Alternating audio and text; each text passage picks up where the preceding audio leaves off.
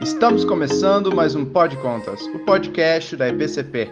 Para mais conteúdo sobre gestão pública, finanças públicas, prestação de contas e outros temas relevantes, nos acompanhe pelas redes sociais, no Instagram em epcp.tcesp e no YouTube, no canal da Escola Paulista de Contas Públicas. Até lá!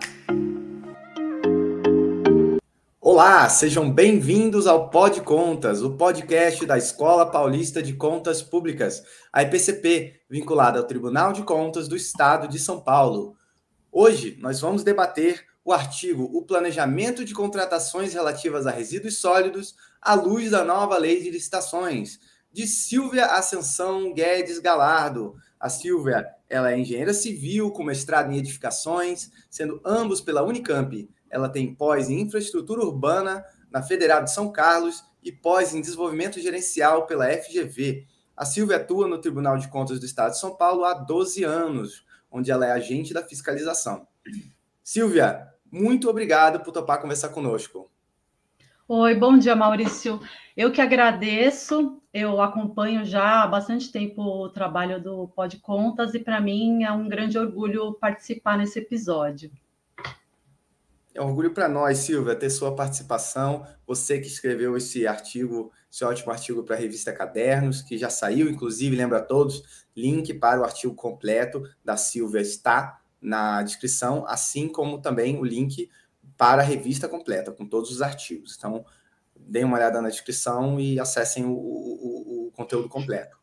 Mas, Silvia, então vamos lá debater o, o artigo, que é um tema é, super atual, né? São dois temas, aliás, liga dois temas super atuais, né? É, a nova lei de licitações e também a questão do, do manejo de resíduos sólidos, que, que é algo que, que é importantíssimo quando a gente fala em sustentabilidade, desenvolvimento sustentável, e também algo que envolve diretamente o papel do Estado, né? Muitas vezes, muitas vezes quando se fala em sustentabilidade, as empresas falam muito, né? É, essa coisa está na moda, é ESG das empresas, as empresas querem ser sustentáveis e tal, mas é claro que o, o, os governos, né? Tanto a União, estados e municípios também têm seu papel aí. E esse é um serviço público essencial para a população, que é a, a, coleta de resíduos sólidos e o manejo de resíduos sólidos. E aí eu queria te, te perguntar, Silva, para a gente entrar no assunto do artigo, é para introduzir o impacto da nova lei na, nesse manejo de resíduos sólidos. Quais foram, então, as principais mudanças trazidas pela nova lei de licitações, a Lei 14133, que impactaram o planejamento das contratações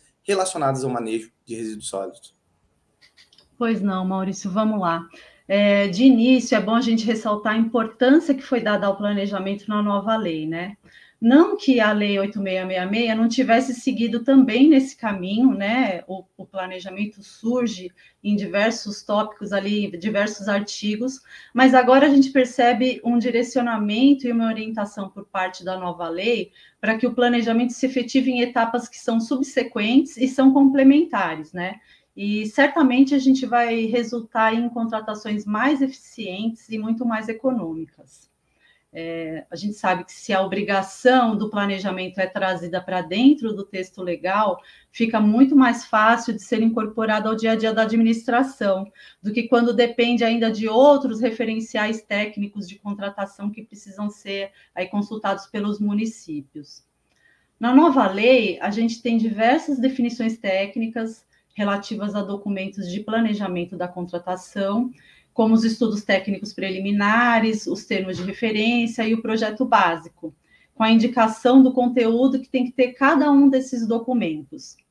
Então, é, para os estudos técnicos preliminares, por exemplo, a gente tem a cobrança para que fique registrado o problema que precisa ser resolvido, a melhor solução do ponto de vista técnico, econômico e ambiental, e de certa forma isso orienta os gestores e os profissionais que elaboram o pacote técnico da licitação sobre como devem proceder. Então, são orientações importantes e que estão muito mais claras agora no texto da nova lei.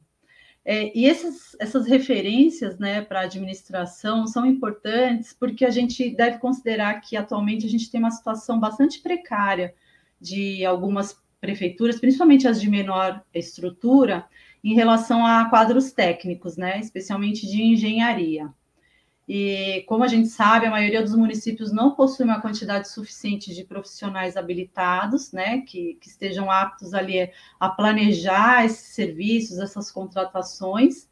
E mesmo quando há contratação de terceiros para desenvolver esse planejamento, esses projetos, a prefeitura não tem um quadro de profissionais com capacidade de analisar esse, esse objeto que ela está recebendo. E aí, muitas vezes, essas falhas de planejamento ou falhas nos projetos, nos termos de referência, acabam se evidenciando só durante a contratação, né, quando surge ali a necessidade dos aditivos de prazo de valor, que é mais uma coisa que a nova lei de licitações está tentando evitar. Então, é, você vê que é importante que isso seja considerado por, pelos gestores, porque são contratações de milhões de reais. Né? Algumas prefeituras preferem economizar não contratando boas empresas para o desenvolvimento dos projetos e dos orçamentos, mas o, o, no final o custo acaba sendo muito maior para os cofres públicos, né? É, além dessas definições relativas a, aos projetos, há também importantes definições relativas ao orçamento dos serviços, que ele surge de forma bem mais detalhada na nova lei em relação ao que a gente tinha na 8666. Então, fica, ficou bastante clara a correlação entre a maturidade do orçamento e a maturidade do, do planejamento da contratação. Porque o projeto e o orçamento andam lado a lado, né? Conforme vão se definindo as especificações de como os serviços devem ser feitos, fica possível também elaborar orçamentos cada vez mais detalhados. Então, a gente é, principalmente agora na área de, de resíduos, a gente precisa migrar daquele orçamento estabelecido somente com pesquisa de preços, né, em que o, o mercado acaba ditando ali o preço e você não tem nenhum, nenhuma referência para saber o que está ali dentro daquele valor, e a gente vai migrar para um modelo em que você tem a composição de cada preço unitário, como já é comum a gente observar no caso de, de construções de obras, né, de edificações, e mas não, não observa para serviços. Então, agora pela nova lei, a gente vê uma cobrança maior de ter esse orçamento detalhado. Então, é possível estabelecer os custos diretos de mão de obra, de equipamento, de veículo, e o custo indireto, né, que se consolida ali na taxa do BDI, onde entram despesas financeiras, impostos, seguros e o lucro da empresa. Aqui no estado de São Paulo, especialmente, a gente observa uma grande precariedade nos termos de referência, né, que, que é o, o projeto básico ali para esse tipo de serviço, e também nos, nesses orçamentos. Né, e a gente está falando de serviços que são continuados, são serviços de vulto dentro do, do orçamento municipal e que tem grande impacto na saúde e na opinião pública.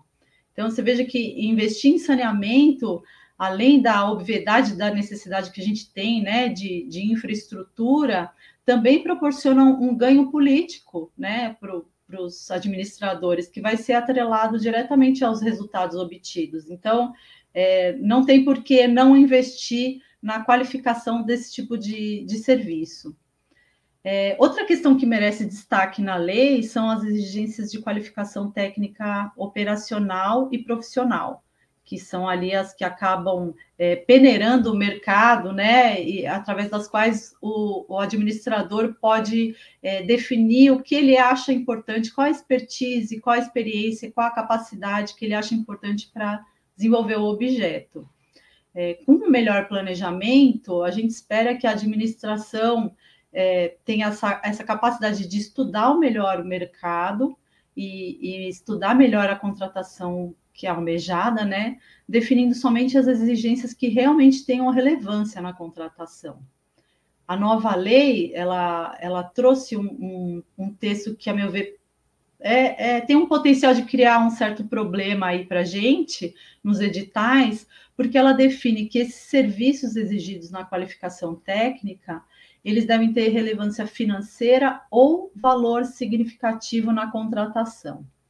E até hoje, a gente tem uma corrente jurisprudencial nos tribunais, em diversos tribunais, que entende que ambos os critérios deveriam ser atendidos. Ou seja, a gente tinha que ter exigências de serviços que tanto tenham uma relevância técnica quanto um valor significativo na contratação. E isso porque, a princípio, um serviço que tem uma relevância técnica, mas não tem um valor significativo, ele poderia ser subcontratado. Então, eu não precisaria ter a, a minha contratada com expertise para desenvolvê-lo. E, por outro lado, um serviço que tem um valor relevante, mas que não requer uma técnica diferenciada para execução, ele pode ser executado por qualquer empresa. Então, também, para que eu vou exigi-lo na qualificação técnica? Né? A lei, nesse sentido, ele, ela ficou um pouco mais flexível em relação ao que a, esse entendimento que a gente é, vem observando no, nos tribunais, mas é, isso, por outro lado, implica num aumento de responsabilidade do gestor em buscar não limitar a competitividade de forma desarrazoada. Né? Como eu disse, se, se tiver o, o devido planejamento da contratação, a administração vai ser capaz de justificar as exigências e demonstrar que elas são pertinentes, né? Tá tudo bem amarradinho. E, por fim, é, vale lembrar também que a nova lei permite sucessivas prorrogações de prazo dos contratos de serviço e fornecimentos contínuos, né? No, lá no, no seu artigo 107. Então, isso torna ainda mais importante o planejamento dos serviços, que são serviços que vão ser executados por um, um prazo maior de tempo, né? Capazes aí de, de se alcançar metas de médio, de longo prazo. Então, eu acho que é isso. O maior impacto trazido da, da nova lei no planejamento desses serviços está nas, nas exigências de etapas de projeto e orçamento mais desenvolvidos tecnicamente, na necessidade de exigências de qualificação técnica devidamente fundamentadas e nas possibilidades de se alcançar objetivos de médio e longo prazo através de, de contratações com esses prazos mais alongados. Muito bom. É, bom ver umas mudanças até nessa questão de prazo, de, de, de, planejamento de longo prazo, né? Que é sempre algo criticado na administração pública, né? De que muitas vezes os gestores, até pelo, pelo incentivo eleitoral, né, acabam, acabam focando muito no curto prazo e coisas e, e projetos de longo prazo, como saneamento, ficavam um pouco. É, é, não ficavam tão. É, não entravam tão no topo da lista de prioridades, né? Por causa disso.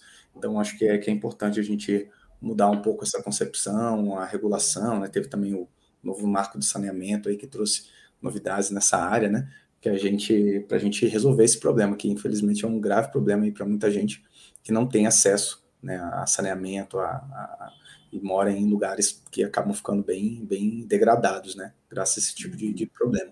Mas bom ver que estão acontecendo mudanças, né? Boas mudanças nesses últimos anos vamos ver os impactos aí, que é a meta, né, da, até é, para 2030 a gente está tá num estado já bem mais avançado, né.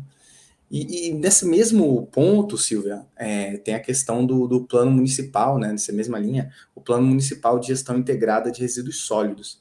E aí eu queria saber é, é qual a importância, né, de, das contratações estarem, então, é, é, alinhadas a esse plano municipal de gestão integrada de resíduos sólidos. É, eu acho, eu acho assim, excelente esse seu questionamento, porque a gente não pode entender que a contratação resultou de um planejamento adequado se não houver a compatibilidade do termo de referência da contratação com o Plano Municipal de Gestão Integrada de Resíduos Sólidos. Na verdade, é, ao planejar essas contratações relativas ao manejo dos resíduos, o gestor precisa necessariamente considerar, além óbvio, né, da Lei de Licitações, a Lei 12305 de 2010, que instituiu a Política Nacional dos Resíduos Sólidos, e a Lei 11445 de 2007, que estabelece as diretrizes para o saneamento básico e que foi, como você disse, recentemente alterada pela 14026, né, de 2020, que é o chamado novo Marco Legal do, do Saneamento. A gente tem leis é, muito completas, são leis assim maravilhosas, né, ao que elas se, se propõem e que trazem diretrizes e princípios que precisam ser observados, né, é, são parte é, fundamental do planejamento. E é numa dessas leis, que é a 12305, né, que já conta aí com 12 anos, que tem a definição do conteúdo do, do, plano nacional, dos planos estaduais e os municipais de gestão integrada dos resíduos. E aqui eu vou ressaltar o conteúdo dos planos municipais, já que é o município quem contrata diretamente esses serviços, né? E que deve desenvolver seus planos em consonância também com as diretrizes do que foi estabelecido nos planos estadual e federal. E a Política Nacional dos Resíduos Sólidos indica esse conteúdo mínimo dos planos, né? Tem ali é, é, basicamente um, um, roteiro do conteúdo que tem que ter esse plano. E a partir do, do plano que vai ser estabelecido todo o planejamento da, da contratação. É, são dois instrumentos ali, um, um de planejamento e o outro de aplicação desse planejamento, né? De implantação da gestão. Então, o plano deve ter, por exemplo, o diagnóstico da situação dos resíduos. Então, qual a composição gravimétrica né, do, do resíduo? Quanto que eu tenho ali de matéria orgânica? Quanto eu tenho de plástico, de papel, de metal? E é a partir dessas, desses percentuais que eu vou definir as formas adequadas de tratamento desse resíduo.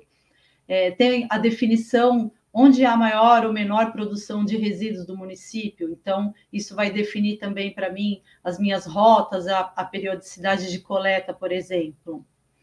É, o plano tem que ter também a identificação das áreas favoráveis para a disposição final é, ambientalmente adequada dos rejeitos.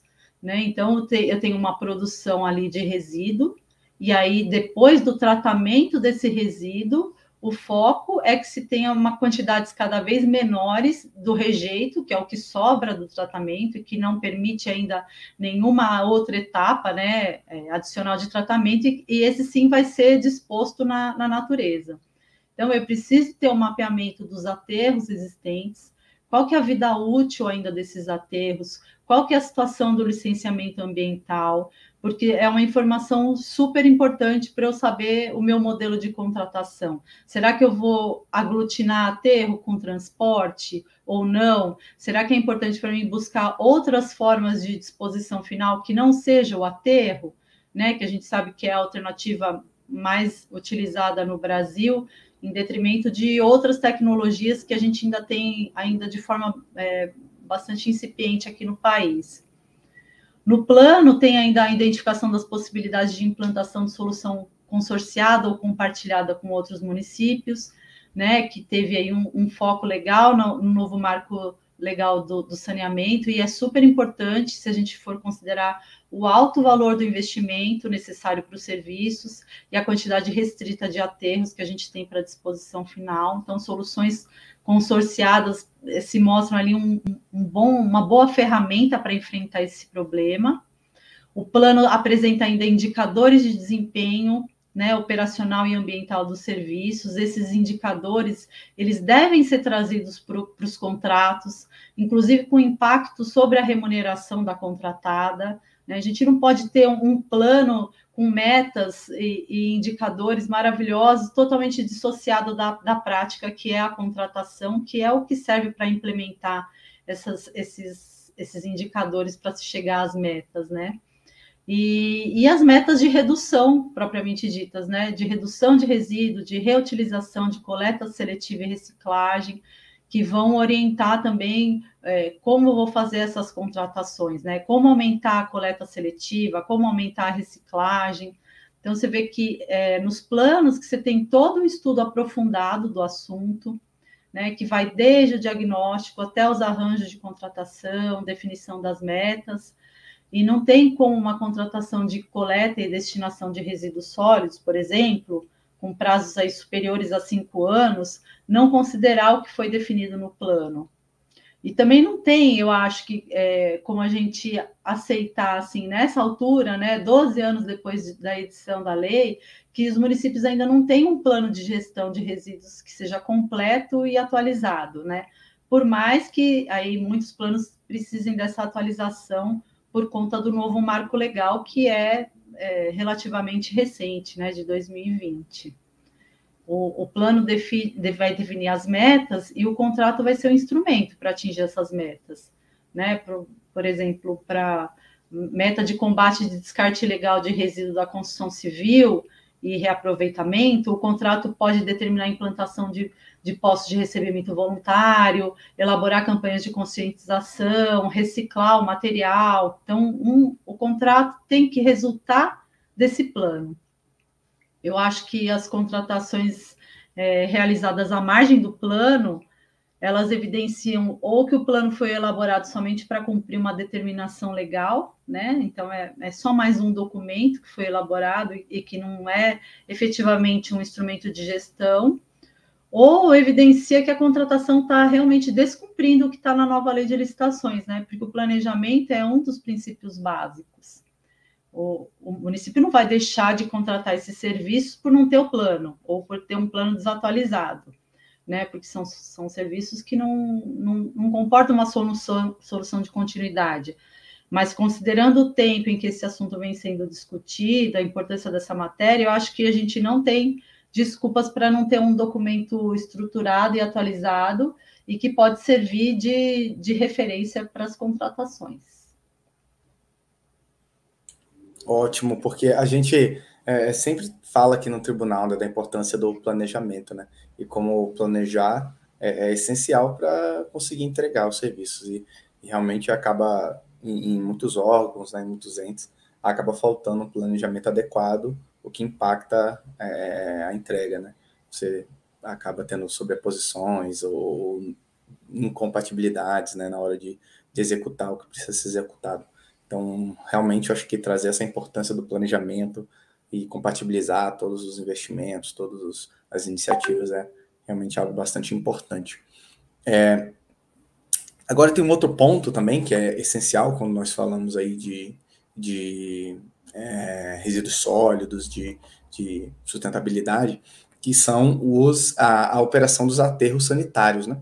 E em relação a isso, o, o artigo aponta que se você trouxer muitas exigências no edital, você pode limitar a competitividade, né? Isso, acho que isso vale para muitas áreas, né? Mas acho que nessa área é mais, é um pouco mais ainda é, é, é, é relevante, né? Ou seja, se você coloca muita exigência, você diminui, obviamente, o número de, de empresas, por exemplo, que podem cumprir aquelas exigências e pode dificultar a competição. Então, eu queria ouvir de você, Silvia, é, é, sobre essas limitações e sobre é, um pouco sobre o impacto dessas limitações, dessas, é, é, é, dessas questões no, na competitividade e também como a, forma, a formação de consórcios, né, ou também a subcontratação pode ser utilizada na licitação desse serviço. Pois não, Maurício. Eu acho assim, elaboração de edital é uma tarefa bastante ingrata, né? Porque é muito complexo e assim é, é, difícil você conseguir aproveitar um edital de outro município, porque ele tem que resultar de todo um processo, um processo de planejamento, de você entender a sua necessidade, e cada município tem uma necessidade única em relação a esse tipo de serviço. É, essa questão dos aterros também é uma questão muito importante, porque a gente sabe como o, esse mercado é, é limitado né? E são poucas empresas que são as proprietárias e elas acabam muitas vezes ditando todo, toda a contratação, né? E adaptando toda a contratação aos seus interesses. Então, é uma questão bastante sensível, né? É, na maior parte das contratações, normalmente não tem a previsão da operação do aterro em si né? Ou seja, a, a prefeitura não está preocupada em como vai ser feita a disposição dos resíduos em relação a aspectos operacionais. Ela contrata um preço fechado por tonelada para aqueles resíduos, né, ou os rejeitos serem dispostos no, no determinado aterro. E tem também as prefeituras que, que possuem aterros próprios, aí sim, essas contratam a operacionalização do aterro, mas é uma quantidade menor de municípios. Então, falando desse, desse primeiro tipo de serviço, né, que é só a disposição ali, que é paga por, por tonelada, a gente tem contratos que aglutinam a coleta e o transporte dos resíduos, né, com a destinação final, e tem outros que contratam coleta e transporte num contrato e a destinação final em outro contrato. Quando você tem só coleta e transporte, você, é, a gente observa uma quantidade muito maior de empresas, né, que tem essa capacidade de atender o objeto, porque é, o que é requerido são os caminhões, as equipes treinadas e a infraestrutura para essa, essa manutenção. Então, você pode contratar, a prefeitura pode contratar um aterro, né, para serem dispostos os resíduos, e por outro contrato, ela contrata a empresa de transporte que vai levar o resíduo até esse aterro. São dois contratos independentes. E o outro modelo de contratação, você tem a aglutinação, então você precisa que uma mesma contratada, seja ela um consórcio ou não, ela vai ter que ter os caminhões e as equipes e vai ter que ter o aterro, né? E ter a capacidade de operacionalizar esse aterro. Então, é, uma, uma, é um modelo aglutinado, então, já de início, você vai ter um mercado um pouco mais limitado, capaz de atender, então, você tem que ter maiores cuidados ainda na, na elaboração do edital, para não tornar essa contratação direcionada a somente uma ou duas empresas, no caso, né? A, a disposição final é um serviço técnico especializado, né, desenvolvido necessariamente por engenheiros, e são poucas as empresas que possuem os locais licenciados ambientalmente, ou que ainda têm uma vida útil suficiente para atender os municípios, né, ou, o que é muito importante, que esteja localizado a uma distância que não inviabilize o custo do transporte.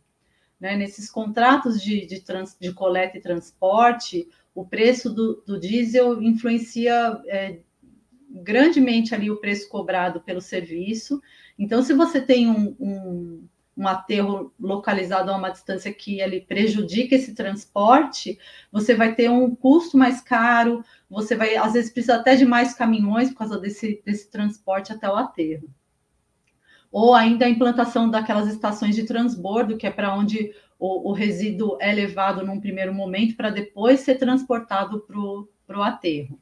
Né? Então, são, são muitos arranjos assim, e é um serviço que o, um contrato impacta no valor de outro contrato, né? O valor do transporte é impactado pela distância do aterro. Então, realmente precisa de um planejamento, um mapeamento da região. E aí, assim, uma primeira é, restrição que a gente tem já é relativa ao arranjo da contratação. Né? A prefeitura vai contratar, contratar o serviço de transporte aglutinado com aterro ou não?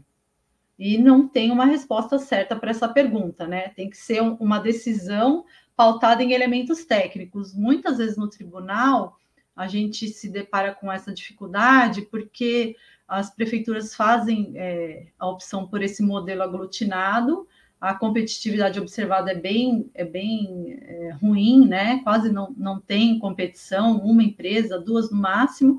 E, por outro lado, a prefeitura não sabe explicar por que, que optou pelo modelo aglutinado ou quais seriam os custos previstos para a contratação separada desses serviços, né? Então, fica, fica difícil de, de aceitar de início a decisão, porque ela não é pautada em, em estudos preliminares, que, que é o que indica a nova lei, né? Tem que ter um planejamento que começa lá nos estudos técnicos, onde você vai ver todas as alternativas técnicas, econômicas e ambientais e vai comparar todas elas, né? E como a gente conversou, tem também os planos municipais que devem trazer os estudos que auxiliem essa decisão. Se o município entender que a aglutinação é o modelo que, a, que o atende melhor, é, ele tem que evitar outras restrições, né, como você disse, como a proibição da participação de consórcios, aliada à exigência de comprovação de qualificação técnica, por exemplo, de atividades de disposição desses resíduos, e também proibição da subcontratação, principalmente dos serviços de, de destinação.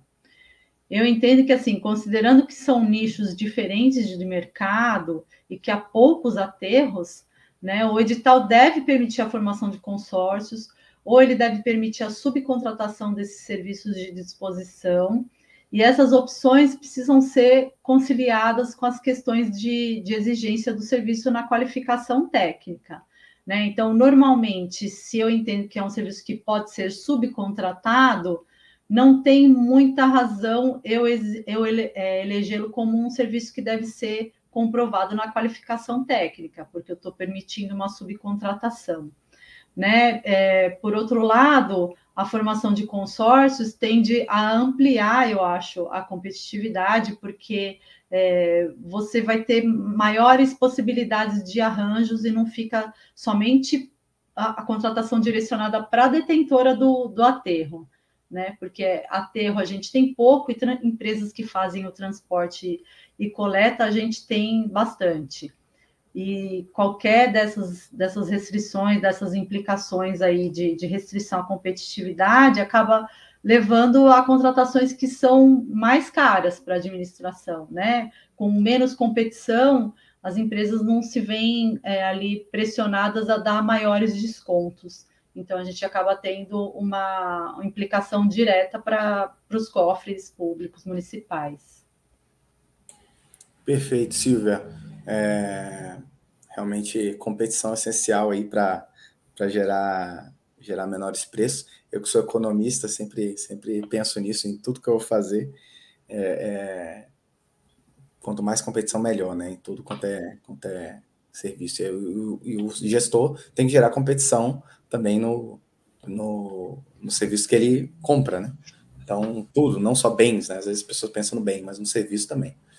Então, muito, muito bom pontuado por você aí, esses, esses pontos aí em relação à contratação é, é de todo o serviço comum impactando o outro também. Então, é uma cadeia, né? Então, o planejamento, novamente, planejamento é essencial, né?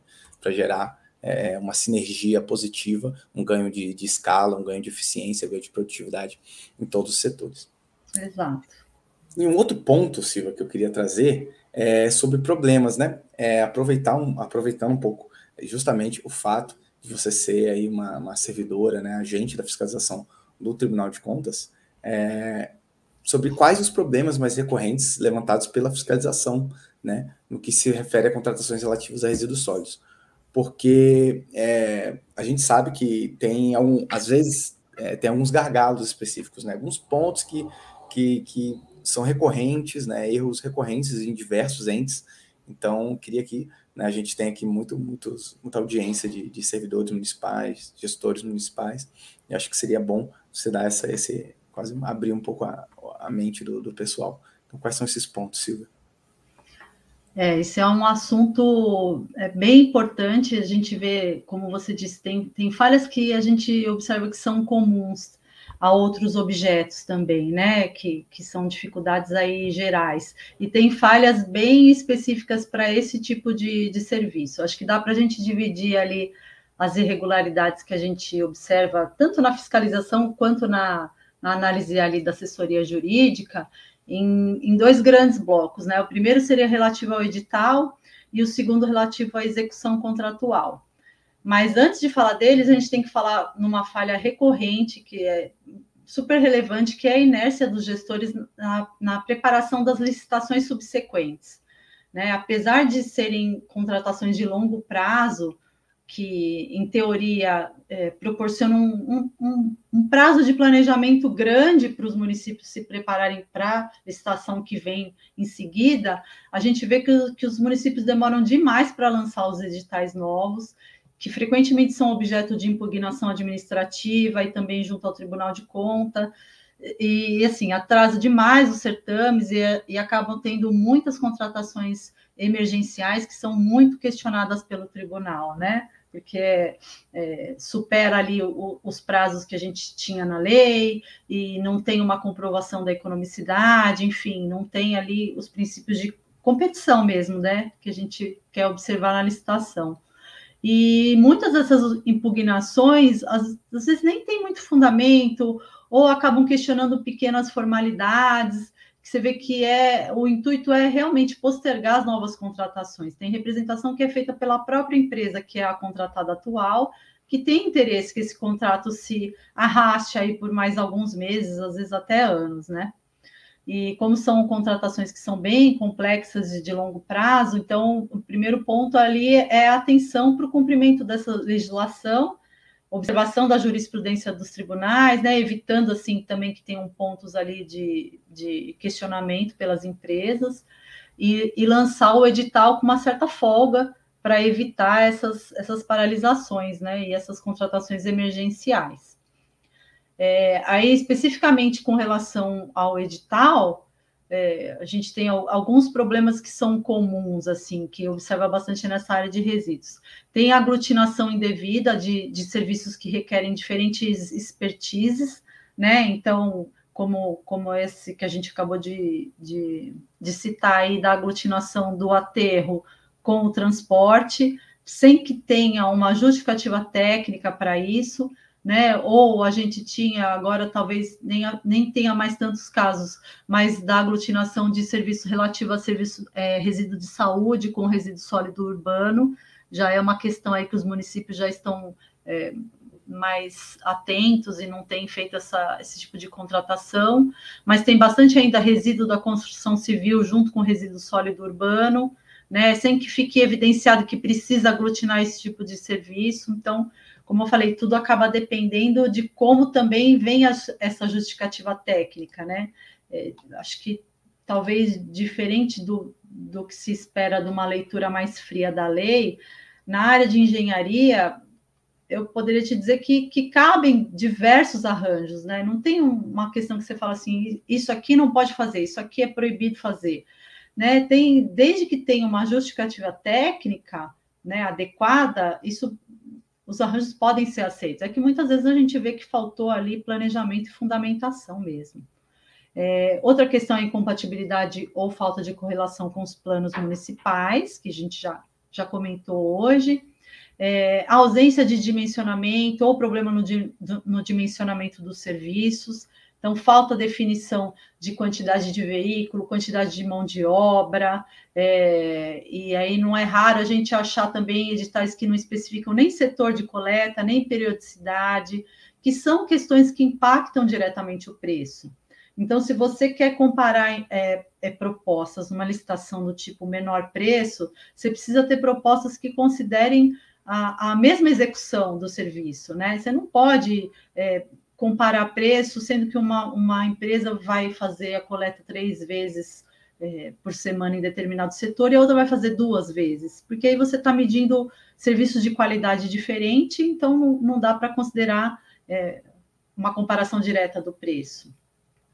Uma questão importante também é a, falta de detalhamento do orçamento, né? É, a gente vê muitos casos de pesquisa elaborada somente com, com consulta ao mercado. É um mercado limitado, é um mercado fechado, é um mercado muitas vezes combinado, né? E, e você pegar esse preço fornecido pelo mercado e aceitar sem nenhuma base de comparação. É, dificulta que você comprove que o valor está adequado com o que realmente é o custo do serviço. Né? E essa obrigação de comprovar qual é o custo do serviço, por que, que eu contratei a determinado preço final, é uma obrigação do gestor, não é uma obrigação do Tribunal de Contas. Né? Nós estamos aqui para orientar as, a administração e para fiscalizar e para analisar as contratações da administração.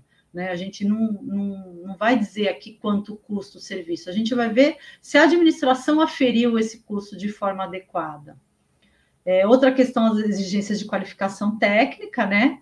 Como eu disse, que, que atrelada aí as possibilidades de participação de consórcio ou de subcontratação precisam é, ser devidamente justificadas e, e dentro de limites de quantitativos frente ao, o que vai ser contratado, você não pode exigir também um objeto é, de mesma dimensão do que você pretende contratar. É, a exigência de visita técnica, sem a possibilidade de apresentação de uma declaração de conhecimento do local, principalmente esse tipo de objeto em que você vai ter execução no município todo, se você não define que a visita técnica é para conhecer uma estação de transbordo ou para conhecer um ponto específico onde vai ter coleta de difícil acesso, não faz muita questão você pedir uma, uma visita técnica para o cara fazer o quê? Ele vai chegar lá e vai visitar todo o município, ele vai percorrer todas as ruas. Mas, enfim, eu acho que essa é uma falha que, por conta do artigo 63 da nova lei, que prevê a substituição da visita por uma declaração de conhecimento do local, a gente vai ter uma, uma diminuição bem grande desse, dessas falhas, né?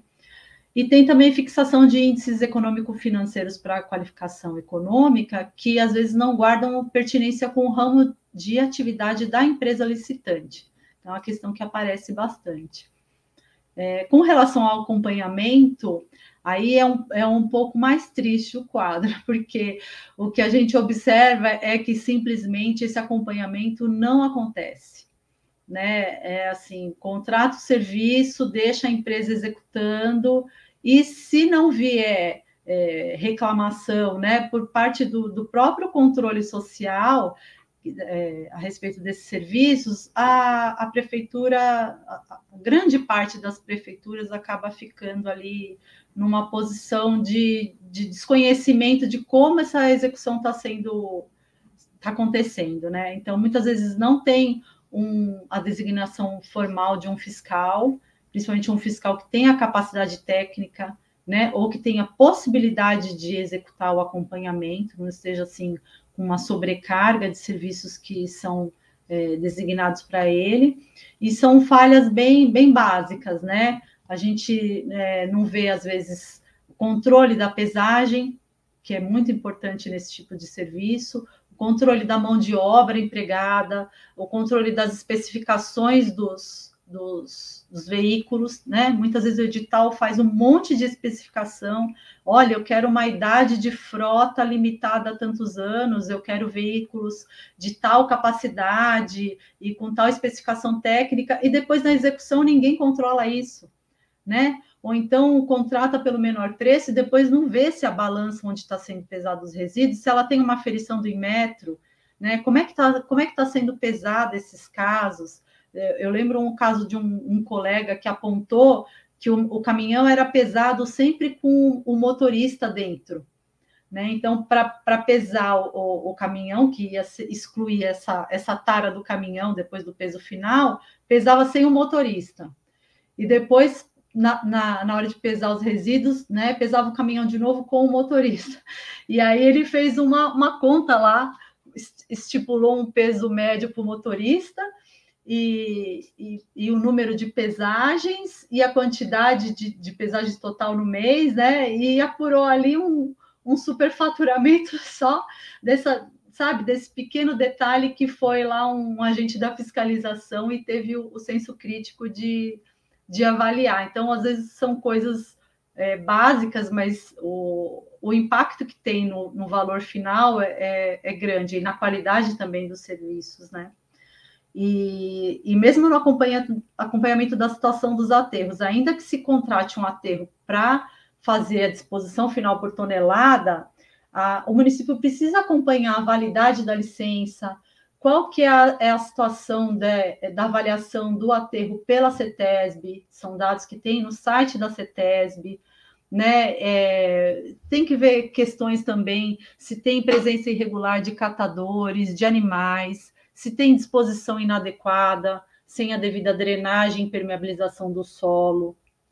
Tem uma responsabilidade aí ambiental, né, da administração que não pode simplesmente delegar os serviços a esse a esse particular. São, são serviços assim básicos de gestão mesmo do município, e é por isso que eu sempre defendo que o acompanhamento seja feito por profissional técnico habilitado é, vale o gasto aí com engenheiro, com quadros técnicos, né, que são os responsáveis, que conhecem, que estudam a matéria, e a gente espera que a nova lei fortaleça ainda mais esse setor, né, porque a partir de, de um planejamento é, é, é possível desenvolver uma expertise muito maior do que o, o que a gente observa hoje, em que é praticamente entregue o objeto, ao, ao, contratado a um preço que a gente não sabe se está certo e ele que faça e também não tem controle da execução.